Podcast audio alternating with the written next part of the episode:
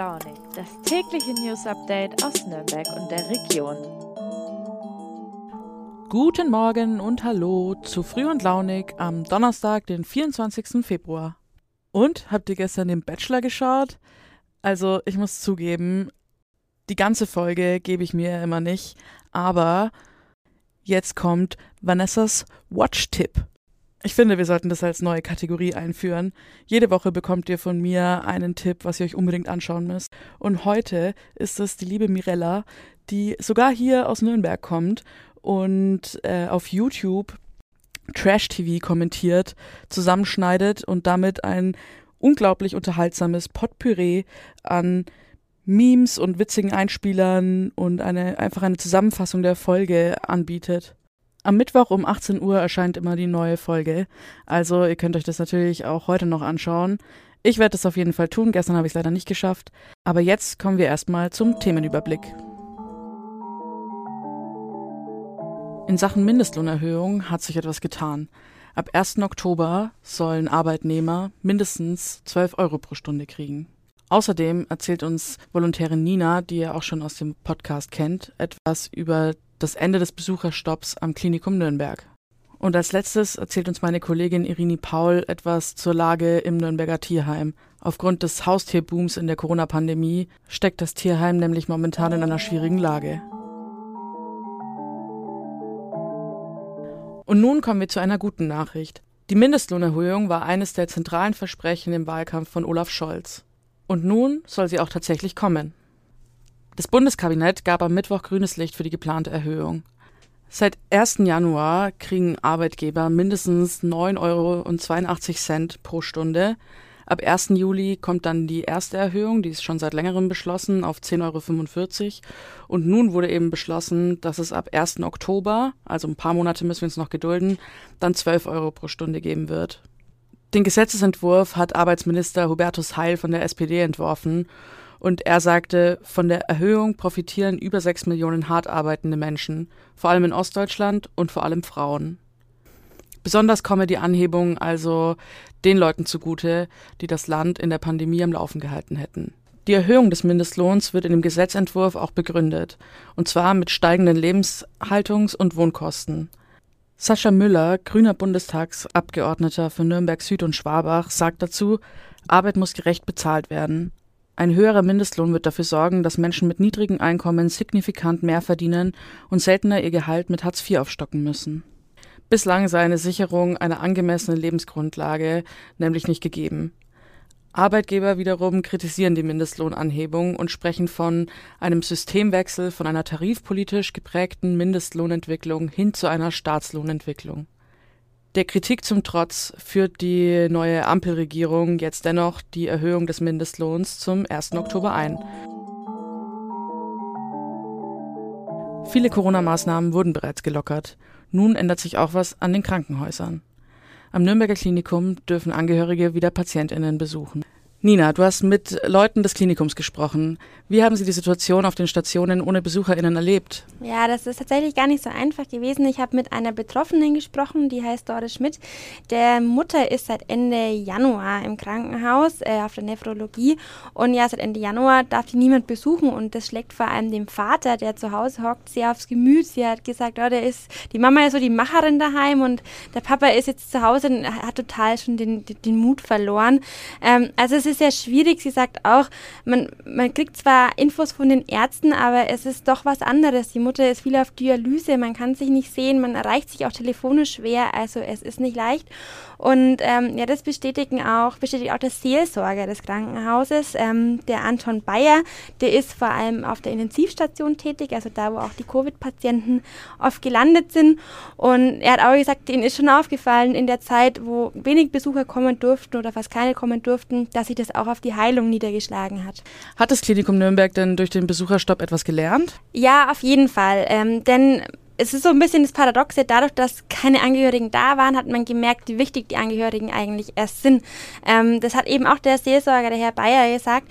Er meinte, ähm, ein Fall, den fand ich fast ein bisschen gruselig, aber ich gebe den jetzt einfach mal wieder. Der war besonders ein, äh, einleuchtend für mich dann auch. Ähm, das war ein junger Mensch, der lag tatsächlich wegen Covid im Koma und ähm, er hat im Nachhinein geschildert, er hat da sehr schlimme Albträume erlebt. Also er würde, er hat, er hat geschildert, er würde da zerhackt und zer, zer, zerhämmert werden. Und ähm, aber die Ärzte konnten quasi sehen in der Zeit, dass sich immer dann sein Puls und Blutdruck beruhigt haben, wenn eine Angehörige per Tablet mit ihm gesprochen hat. Also diese Stimme hat ihn beruhigt.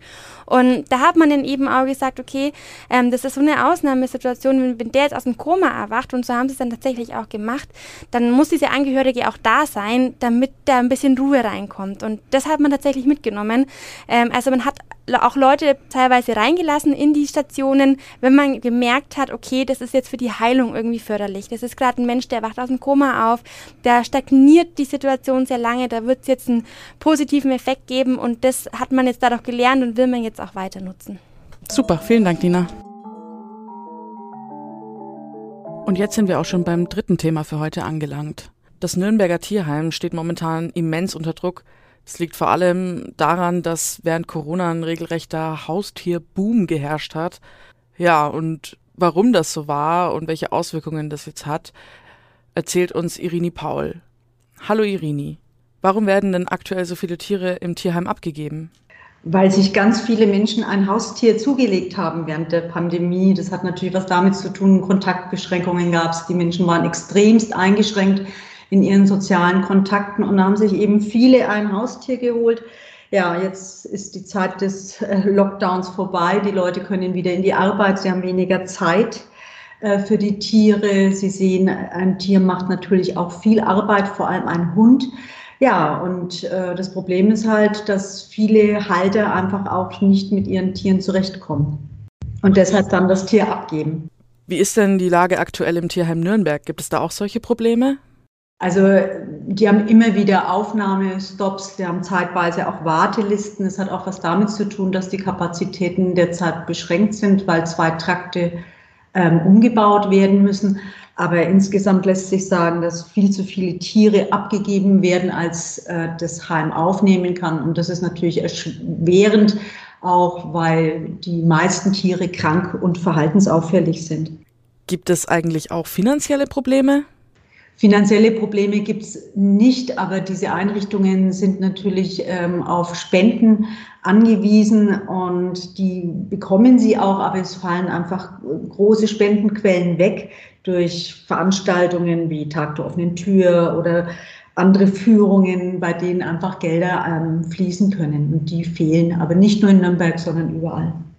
Und als letzte Frage, was passiert eigentlich mit den Tieren, die nicht aufgenommen werden können? Die müssen dann einfach in andere Einrichtungen äh, verschoben werden quasi. Also die kommen schon irgendwo unter, die setzt man dann nicht vor, vor die Tür, aber die müssen dann einfach in anderen Einrichtungen ähm, unterkommen, wo die Lage nicht so schwierig ist. Dankeschön, liebe Irini. Früh und launig, das Update. Die meisten von euch werden ihn sicherlich kennen. Es geht um niemand Geringeren als den Drachenlord. Die kleine fränkische Gemeinde Altschauerberg leidet schon lange unter dem Netzphänomen Drachenlord. Immer wieder pilgern die sogenannten Hater zu seinem Haus und sorgen für viel Lärm und Unruhe. Das hat jetzt aber ein Ende. Es ist ja schon länger bekannt, dass äh, Rainer Winkler, so heißt der Drachenlord nämlich, sein Anwesen räumen muss. Jetzt wird es allerdings konkreter. Das Haus ist schon länger verkauft. Wer genau der Käufer ist, ist auch nicht bekannt. Spekuliert werden kann, dass es wohl der Markt Emskirchen selbst ist. Der Drachenlord verkündete nun in einem Livestream, dass er wohl in drei bis vier Wochen ausziehen wird. Was allerdings seine nächste Bleibe sein wird und wo diese sein wird, ist noch überhaupt nicht bekannt. Er selbst sagt, er wird wohl erstmal obdachlos sein. Zwischenzeitlich hat es sogar Hoffnung auf eine Wohnung in Nürnberg gegeben. Diese wurde allerdings mittlerweile wieder zerschlagen, weil der Vermieter keine Lust hatte auf Pilger und Hater, die sich vor seiner Wohnung einfinden. Außerdem verkündete der Drachenlord in seinem Stream, dass er wohl auf Deutschland-Tournee gehen möchte. Ich verlinke euch gerne den Artikel in den Show Notes, dann könnt ihr nachlesen, worum es genau geht. Und mit dieser fulminanten Ankündigung entlasse ich euch in den Endspurt der Woche. Morgen ist schon Freitag, das heißt, es ist schon fast Wochenende. Ich freue mich, wenn ihr morgen noch ein letztes Mal reinhört. Macht's gut und bis morgen. Ciao.